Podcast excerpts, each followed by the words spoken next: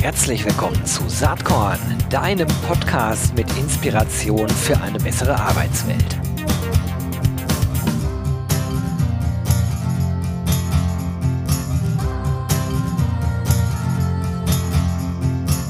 Hallo und herzlich willkommen zum Saatkorn Podcast.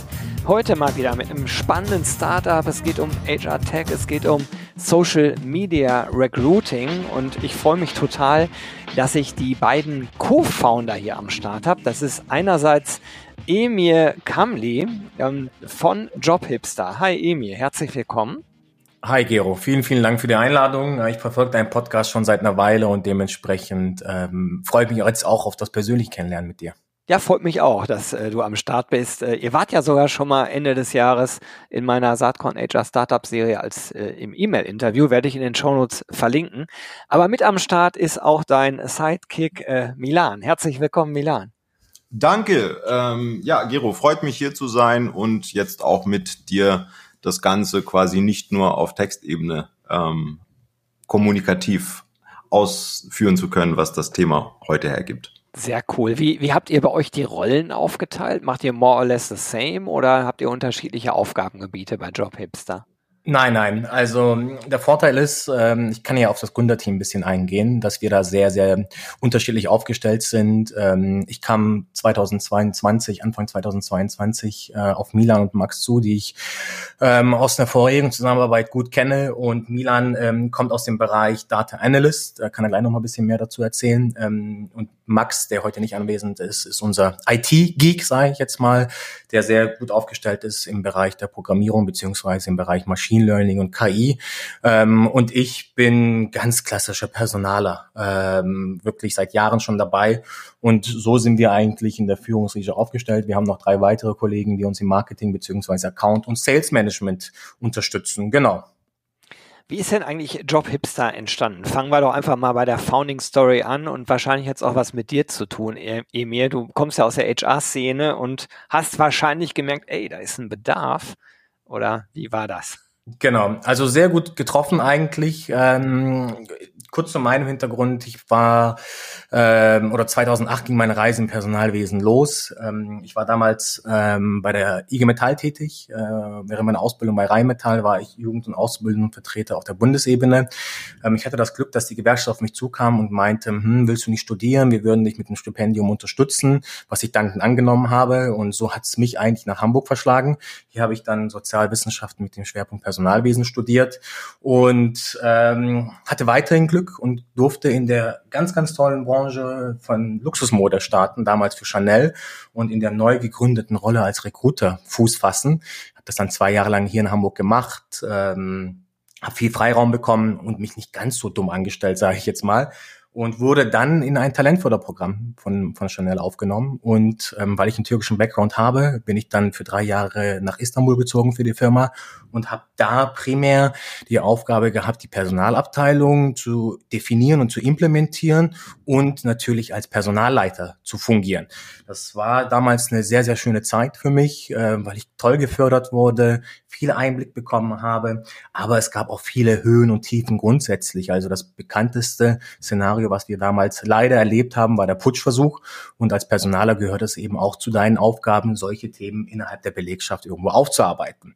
Ähm, es war aber auch so für mich nach drei Jahren, dass ich gemerkt habe, hm, Konzern sehr hierarchisch, das ist ein großer Tanker, der ist nicht so dynamisch, so dass ich eigentlich was anderes sehen wollte und mich entschieden habe, ähm, hier in Hamburg äh, für einen Google Vendor zu arbeiten, auch wieder als Personalleiter, weil mir einfach die Nähe zur, zur Digitalbranche dazu gesagt hat, aber auch die Zusammenarbeit mit Google Irland, Google Deutschland ähm, sehr viele neue spannende Einblicke ermöglicht hat. Und das habe ich dann ähm, weitere zwei Jahre gemacht, glaube ich, in Hamburg, genau. Und das war im Prinzip auch so mit die Geburtsstunde von Jobhipster, weil wir gewisse Problemfelder damals identifiziert haben und die wir jetzt dann äh, sukzessiv angegangen sind in dem letzten Jahr und daraus ein tolles Produkt entwickelt haben.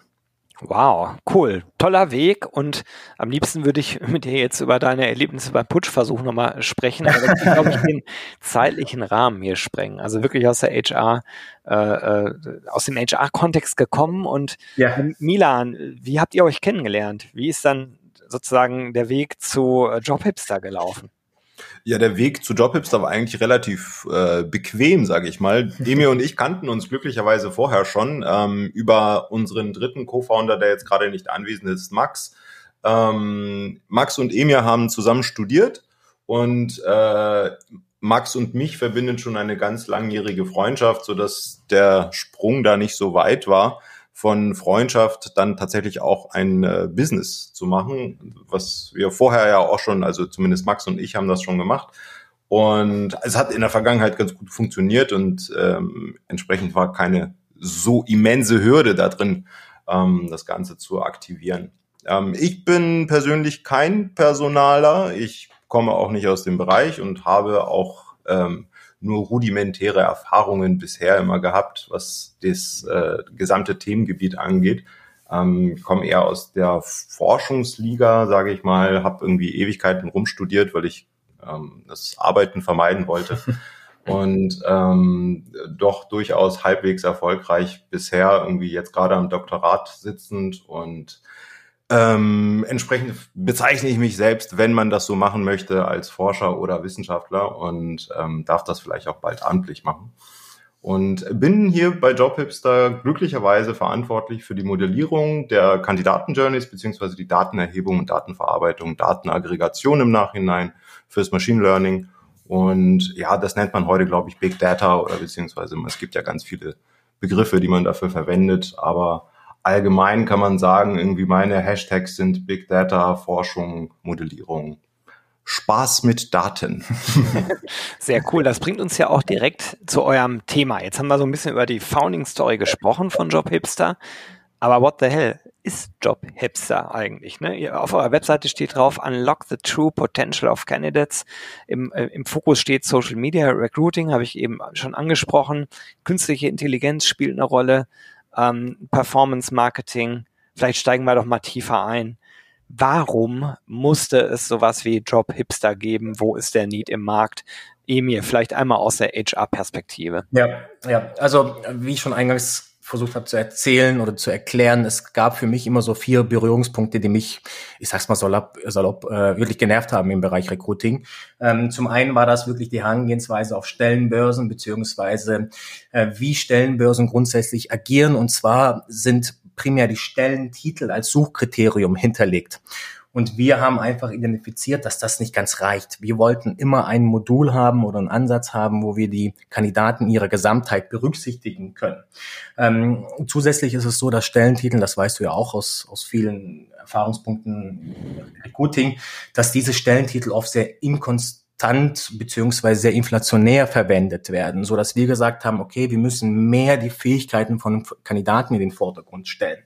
Ähm, das andere Problem war, das ist ja genau dein Themengebiet ähm, und du hast ja erst vor kurzem was dazu veröffentlicht gehabt, dass wir sehr, sehr viel HR-Technologie inzwischen auf dem Markt finden, aber Unternehmen dadurch auch die Schwierigkeit haben ähm, zu identifizieren, was passt denn eigentlich zu mir, zu meinen Prozessen etc., so dass wir da ein bisschen Klarheit schaffen wollten und uns angeschaut haben, mit welchen Technologien kann man eigentlich Bewerbungsprozesse in ihrer Gesamtheit bewältigen und b, wie schaffen wir es, Technologie so einzusetzen, dass wir vielleicht keine Bewerbungsunterlagen im ersten Schritt benötigen, aber dennoch eine Basis schaffen, um die Eignungsdiagnostik irgendwo durchzuführen.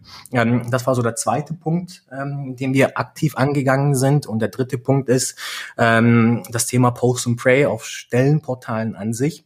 Da ist es ja so, dass wir oder das Unternehmen sich nicht sicher sein können, was für ein Ergebnis so eine Stellenanzeige mit sich bringt. Also da wiederum die Frage, wie viel Bewerber generiert eigentlich eine Stellenanzeige, so dass wir uns hingesetzt haben und gesagt haben, okay, wir haben verstanden, dass Personalabteilungen inzwischen sehr gut mit KPIs umgehen können, dass sie wissen, was eine Conversion Rate ist, etc. Darum wäre es doch interessant, den Unternehmen ein Modell anzubieten und zu sagen, wie viel Bewerbungen brauchst du eigentlich, um eine Stelle zu besetzen? Und da geben wir Kunden eine Garantie und sagen, okay, du brauchst jetzt 30 60, um den Kommissionierer, sage ich jetzt mal, zu besetzen, 30 von passenden Kandidaten. Und wir schaffen es durch Machine Learning, durch unsere KI, nicht nur diese Kandidaten eben dazu zu bewegen, dass sie sich äh, mit einer Stelle auseinandersetzen, sondern dass sie auch gematcht werden.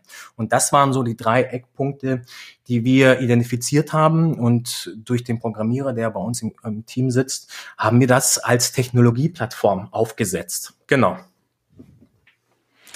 Ähm, das ist erstmal ein sehr ganzheitlicher, umfassender Ansatz. Ähm, und ich finde das interessant. Das heißt, ihr müsstet ja auch direkt sagen können, das erlebe ich nämlich manchmal, dass Unternehmen sagen, wir brauchen von mir aus äh, in München äh, 30 äh, UX-ExpertInnen, dass man direkt sagen kann, ja, äh, schwierig, die findet da nämlich da gar nicht. Äh, ist das so? Genau, also die Diskussion hatten wir intern auch sehr oft, dass es Vakanzen gibt, die natürlich sehr, sehr herausfordernd sind ja. ähm, zu besetzen. Ähm, da sind wir auch ehrlich, da lehnen wir uns nicht aus dem Fenster. Ähm, wir schaffen es aber tatsächlich für den Bereich Blue Color, Gray Color, teilweise auch im White Color Bereich, wirklich ähm, eine Prognose aufzustellen und zu sagen, ja, das ist in dem Maße, in dem Volumen, in dem Zeitraum durchaus möglich. Und die Ziele haben wir bisher auch immer mit unseren Kunden erreichen können. Also nur als Beispiel, ähm, wir haben damals für das Harry Potter für die Deutschlandpremiere von Harry Potter hier in Deutschland äh, das Team unterstützt und konnten innerhalb von 21 Tagen tatsächlich ähm, über 300 Bewerber generieren plus äh, 16 äh, Hirings sind daraus resultiert. Und so fahren wir eigentlich mit sehr vielen Kunden. Ähm, und wie schaffen wir das? Wir greifen A natürlich auf unsere Erfahrung zurück und B nutzen verschiedene Datenquellen und schaffen es dadurch Trends ähm, zu analysieren, zu schauen, okay, aktuell werden eigentlich in der Region so viel XY Vakanzen gesucht oder besetzt und wie viel Kandidaten gibt es eigentlich auf dem Markt zur Verfügung? Und daraus kann man eigentlich eine sehr valide Prognose stellen, die wir dann eben dem Kunden anbieten. Für mich ist an der Stelle mal die Frage, wie analysiert ihr das? Also man kann ja theoretisch nach Berufsbildern gucken finde ich perspektivisch ein bisschen schwierig, die Betrachtungsweise. Warum? Weil natürlich immer mal wieder Berufsbilder verschwinden, äh, weil sie einfach nicht mehr zeitgemäß sind. Und gleichzeitig, das ist ja logisch, entstehen auch ganz viele neue Berufsbilder. Das heißt, wir werden in fünf Jahren ja viele Rollen, viele Jobs haben, die es heute noch gar nicht gibt. Die Lösung dafür ist ja eher skill- und kompetenzbasiert äh, zu agieren. Wie ist da eure Sicht drauf? Und sehr, sehr spannend. Und genau das ist auch das, was uns immer motiviert äh, im täglichen Doing. Weil wir sind auch der Meinung, ähm, es ist wichtig zu schauen, was der Kandidat eigentlich mitbringt und was sind die Anforderungen der jeweiligen Vakanz, so dass wir weg von diesem Stellentitel ein bisschen gehen und hin wirklich zu diesem Skill-Based Recruiting und schauen, ähm, wie können wir diese Elemente identifizieren und mit dem Anforderungsprofil gegenüberstellen, um daraus ein Matching zu, zu generieren. Und das ist genau das, was du auch sagst. Wir sprechen da teilweise intern auch über Transferable Skills, so dass wir in der Lage sind, als Beispiel zum Beispiel, zu schauen, was bringt eigentlich ein Kellner mit? Hat der Fähigkeiten im Vertrieb? Und oft ist das der Fall, weil sie täglich in Kontakt mit Kunden sind oder mit, mit Gästen. Und wie schaffen wir es, ihn jetzt dahin zu bringen, dass er vielleicht ein Immobilienmakler wird? Ähm, und da haben wir auch eine enge Zusammenarbeit mit Engel Völkers, wo wir genau solche Beispiele realisieren können. Mhm. Ihr habt auf eurer Webseite äh, dem Thema Candidate Journey besonderen Fokus, äh, äh, also auf das Thema besonderen Fokus gelegt.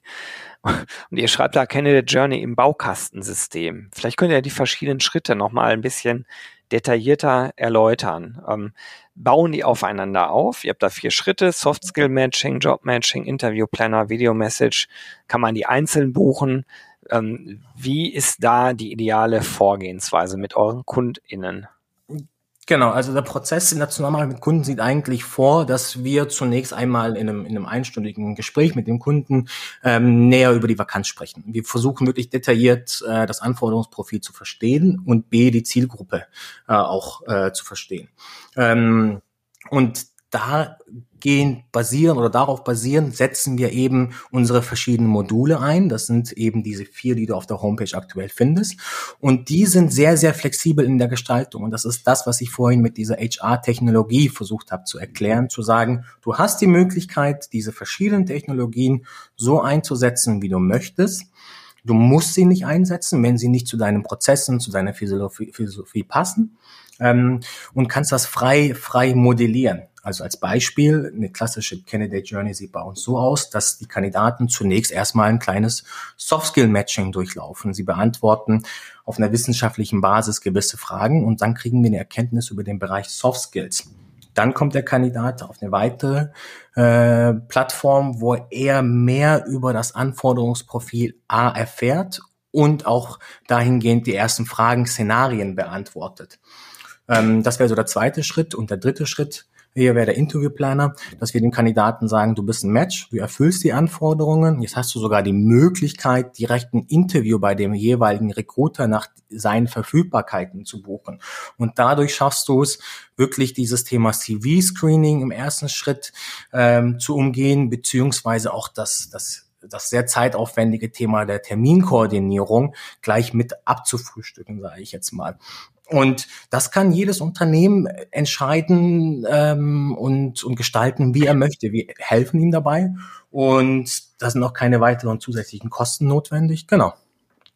Genau, und der Spaß, der vielleicht in dieser ganzen Sache noch entsteht, und ich sage jetzt einfach Spaß, weil es auf beidseitige, äh, beidseitiger äh, Betrachtung interessant ist, ähm, für, die, für die Unternehmen, die Kandidaten oder Bewerber suchen, ist es eine gute Sache, weil wir das Ganze nämlich äh, komplett modular routen können. Das bedeutet, wir haben ein, wir haben ein, äh, im Marketingbereich nennt man das ein Funnel.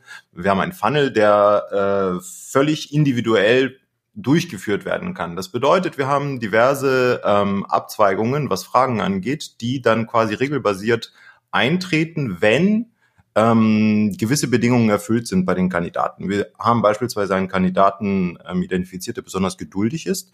Den werden wir dann ein paar Fragen mehr stellen oder ihm vielleicht ein paar Fragen mehr zumuten, so rum. Ähm, wohingegen, wenn wir dann einen ja weniger geduldigen Menschen ähm, identifizieren, da wollen wir dann das Ganze vielleicht ein bisschen verkürzt darstellen und ersparen zwei, drei zusätzliche Fragen diesem Kandidaten und ähm, das, das Gesamtbild, was daraus kreiert wird, ist eigentlich relativ ähm, gut, vollständig und die Erfahrung lehrt uns eigentlich, dass das sehr gut funktioniert. Wir haben eine sehr hohe Rate von ähm, Usern, die in der Candidate Journey und deswegen ist es das Interessante, äh, für beide Seiten ähm, eine, ein positives Erlebnis mitnehmen. Wir haben, was haben wir, irgendwas um die 80, 90 Prozent oder sowas, ja. die quasi diesen Fun-Teil, ähm, diese Gamification, ähm, wie Emir das gerne so häufig bezeichnet, ähm, tatsächlich komplett durchspielen, die auch vollständig freiwillig ist. Also das ist keine Muss-Veranstaltung, die können sie auch skippen, machen sie aber nicht. Und ähm, insofern wird da tatsächlich eine ganz coole ähm, Experience ähm, erstellt für User auf der einen Seite und für den Corporate User, für, für unseren äh, internen Stakeholder, der quasi dann Interesse hat, dass er vollständige Datensätze erhält. Für den ist es auch besonders cool, weil er dann nämlich definieren kann, ähm, denjenigen, den ich als besonders akribischen Menschen suche, ich sage jetzt einfach mal so ein Sachbearbeiter, ähm, drin, die Person, ähm, die wir dann dort finden können, die ist dann im Zweifel tatsächlich dann auch sehr geduldig. Die können wir dann auch wirklich ähm, intensiv zu, äh, zu den jeweiligen Skills, die sie hat, ähm, befragen. Also wir können dann tatsächlich gute Personagruppen, also Sozialmilieus identifizieren, die dann quasi in irgendeinem ähm, Bereich ähm, abgeleitet dann für gewisse Positionen sinnvoll sind. Also es ist ähm, der Bereich Candidate Journey ist tatsächlich eine äh, vordergründige Geschichte bei Jobhipster. Finde ich, äh, finde ich total gut, so äh, vorzugehen. Am Ende geht's ja auch darum, in einem äh, Kandidatinnenmarkt, in dem wir uns ja größtenteils befinden heutzutage, ähm, eigentlich passive KandidatInnen zu erreichen. Das macht er am Anfang äh, sozusagen über äh, das ganze Thema Programmatic Job Advertising, Social Media Recruiting. Ähm, das haben wir jetzt äh, sozusagen von der Reihenfolge ist, ist das natürlich der Punkt, der zuallererst passiert, bevor dann euer HR-Tech-Baukastensystem zum Tragen kommt. Ähm, was mich interessiert ist, hinten in dem ganzen äh, Lifecycle, in diesem ganzen, in dieser ganzen Candidate Journey, wie übergebt ihr Daten dann in das ATS des Kunden? Oder ist es so, dass ihr in, innerhalb von JobHipster entsprechende Dashboards zur Verfügung stellt? Äh, wie, wie läuft das? Irgendwann müssen die Daten ja äh, von BewerberInnen ähm, bei den Kunden selbst im Tool landen. Genau, sowohl als auch. Ähm, auch da äh, haben wir natürlich die Perspektive der Kunden eingenommen und wissen auch, dass es inzwischen sehr viele äh, ATS-Systeme gibt. Ähm, dementsprechend können wir verschiedene APIs zur Verfügung stellen und die gewonnenen Erkenntnisse direkt in das System einpflegen. Ähm, aber viele haben noch kein ATS-System. Ähm, viele kleine mittelständische Unternehmen arbeiten da noch tatsächlich äh, relativ autark und so, dass dann unser Recruiter-Dashboard äh, ins Spiel kommt und die Kunden dann über unser webbasiertes Dashboard auf die Daten zugreifen können. Das Dashboard würde ich jetzt super gerne sehen. Äh, ich habe auch auf eurer Webseite ein bisschen rumgeklickt, da habe ich es aber auch noch nicht äh, gesehen. Was, was, was, was können Kunden daraus ablesen aus dem Dashboard? Wir haben das relativ einfach gehalten, ähm, weil wir, ähm, es ist eigentlich eine klassische Pipeline, ähm, Pipeline Management, wie man das eigentlich von einem ATS kennt. Wer ist eingegangen, in welchem Status befindet sich das, welche Kommunikation hatte ich mit dem äh, Kandidaten, ähm, wie sieht sein Soft-Skill-Profil aus, wenn ich das eben äh, mitgebucht habe, ähm, wann habe ich den Termin mit dem Kandidaten, wenn ich wieder diesen Interviewplaner gebucht habe, hat er diesen Termin in der Zwischenzeit umgebucht etc. Oder das vierte Modul, was wir jetzt noch nicht wirklich thematisiert haben, ist dieses Video-Messaging. Das heißt, diese zeitversetzten Interviews. Wenn er wirklich ein Video von sich aufgenommen hat, dann kann ich das direkt im Dashboard auch äh, einsehen und direkt auch mit einem anderen, mit einem eigenen Video schon darauf antworten. Also es ist relativ einfach gehalten und beinhaltet die üblichen Features, die man aus dem ATS, aus einer webbasierten ATS kennt. Was ich jetzt äh, noch nicht verstanden habe, ist, weil ihr habt es eben angedeutet, wir, ihr habt so ein bisschen über Blue Collar, Grey Collar gesprochen, auch ein bisschen White Collar Markt. Was sind die Zielgruppen, die für Job-Hipster besonders gut funktionieren, wenn es die überhaupt gibt? Oder vielleicht seid ihr ja auch agnostisch unterwegs, sagt, ist völlig egal. Ähm, können wir für alle machen. Und was ist der Sweet Spot äh, bei Kunden? Sind es eher die großen Unternehmen, sind es eher die kleinen Unternehmen? Hörte sich gerade eher wie letzteres an.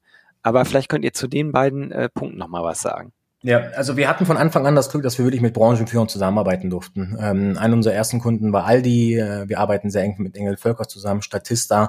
Wir arbeiten aber auch nicht nur bundesweit, sondern ähm, wir rekrutieren auch äh, in, der, in der Dachregion allgemein, ähm, aber auch im Ausland, in Portugal und äh, in, in der Benelux-Region.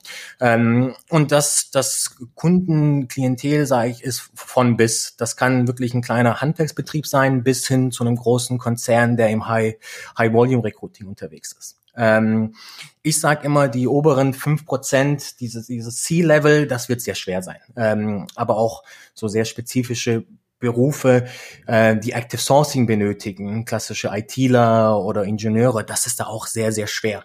Aber alles, was man darunter findet, ähm, sei es Youngs Professionals, sei es im gewerblichen Bereich, sei es äh, Quereinsteiger, das können wir sehr gut abbilden. Also ähm, im Prinzip gewerbliches Personal und Fach- und Fachkräfte. Ich sage jetzt nicht unbedingt Führungskräfte, aber Fachkräfte können wir sehr, sehr gut abbilden.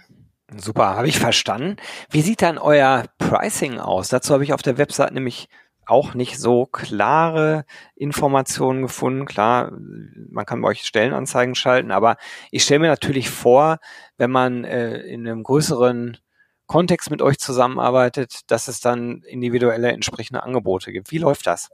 Genau, also auch da, ähm, auch wenn wir das nicht kommuniziert haben, haben wir es ganz einfach gehalten. Es gibt ähm, ganz klassisches Stellenpaket, das fängt bei uns ab 1890 Euro an. Das beinhaltet wirklich die gesamte Candidate Journey nach den Anforderungen des, des Kunden, ähm, plus wirklich ähm, das Budget für Social Media und Programmatic Job Advertising. Ähm, das ist ein ganz klassisches äh, Stellenanzeigenpaket, sage ich jetzt mal. Und das andere Modell ist, dass wir Pay-per-Application eben anbieten. Das heißt, wenn wir es schaffen, über eine Vakanz zu sprechen, die für uns kalkulierbar ist, wo wir wirklich eine Prognose aufstellen können, dann gehen wir in eine längere Zusammenarbeit mit dem Kunden und versuchen zu verstehen, wie viele Vakanzen er für eine bestimmte Position zu besetzen hat, in welchem Zeitraum etc. Und dann können wir dem Kunden sagen, und das, das Pricing beginnt ab 49 Euro pro Match oder pro Bewerbung und zu sagen, okay, du brauchst davon 50, du brauchst davon 100 etc. Und das können wir dir in einem bestimmten Zeitraum mit einer längeren Zusammenarbeit garantieren. Sehr, sehr cool. Hört sich spannend an. Ich werde natürlich Job Hipster in den Shownotes verlinken, das ist mal klar. Und ja, vielleicht mal ein Mini-Blick nach vorne. Wie, wie äh, seid ihr gewachsen in den letzten Jahren? Wie viele Leute habt ihr im Moment bei Job Hipster? Was sind so eure Ziele für dieses Jahr 2023? Ähm, wir sind gestartet Anfang 2022, ähm, zunächst zu dritt, ähm, sind aktuell äh, zu siebt im Team. Ähm, es ist ein klassischer Startup-Weg. Äh, wir sind gebootstrapped. Ähm, wir haben uns zunächst auf die technische Implementierung oder Umsetzung konzentriert, ähm, haben viel, viel im Markt reingehört. Was ist denn wirklich jetzt Status quo? Wohin geht die Reise eigentlich? Haben uns viele Studien angeschaut, so dass wir für dieses Jahr eigentlich geplant haben, weitere neue Module in unser Baukastensystem aufzunehmen ähm, und langfristig sehen wir das eigentlich nicht als Sprint, sondern als Marathon. Ähm, wir sind sehr gut im Gründerteam aufgestellt, so dass wir aktuell sogar offen sind, wenn wir, wenn wir strategische Partner gewinnen können und um einfach ähm, in einer kurzen Zeit wirklich ein bisschen den Markt mit aufzumischen. Spannend. Vielleicht sollten wir nochmal separat von diesem Podcast sprechen. Äh, aber wir sind jetzt schon fast am Ende. Deswegen meine letzte Frage. Habt ihr irgendeinen Inspirationstipp für die Saatkorn-HörerInnen? Vielleicht irgendwas, wo ihr sagt, ey, das habe ich mal irgendwo gelesen, lohnt sich darüber nachzudenken? Ja, also was uns alle verbindet äh, bei Jobhipster ist, weg von Stellentiteln und viel, viel mehr auf die Fähigkeiten und die Skills von Kandidaten einzugehen und ihm wirklich und denen wirklich die Möglichkeit zu geben, zu zeigen, wer sie sind in all ihren Facetten. Ähm, das wünschen wir, das, das ist das, was uns jeden Tag motiviert.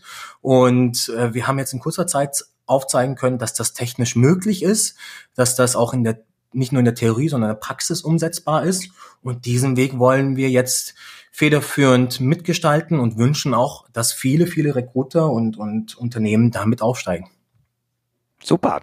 Ich werde das auf jeden Fall weiter beobachten. Sag jetzt erstmal ganz, ganz herzlichen Dank, Milan und Emir, dass ihr euch Zeit für Saatkorn genommen habt. Gero, es war uns eine Freude. Vielen Dank. Vielen, vielen Dank. Hat dir diese Saatkorn-Podcast-Episode gefallen? Dann komm doch am 6. und 7. Juni nach Berlin. Da gibt's das RC23 Festival unter dem Motto Open Your Mind to Recruit and Retain. Wir wollen da gemeinsam lernen, netzwerken und feiern. Mit über 130 SpeakerInnen auf sieben Stages, in- und Outdoor, mit sechs Panels, fünf Workshops, vier Talks, zwei Book-Signing-Sessions, ähm, ganz spannenden Keynotes, Praxis-Cases, äh, en masse, in einer großen HR-Tech- und Startup-Area mit 40 Startups und äh, HR-Tech-Lösungen mit eigenen Focus-Stages für die Themen Recruiting, Retention und Ausbildung und vieles, vieles mehr. Eine geile Party gibt es am 6. Juni obendrauf. Super Live-Act, DJ, Open End, Food and Drinks included. Ähm, Tickets gibt ab sofort unter www.rc23.de. Ich freue mich, wenn wir uns dort sehen. Bis dann. Ciao.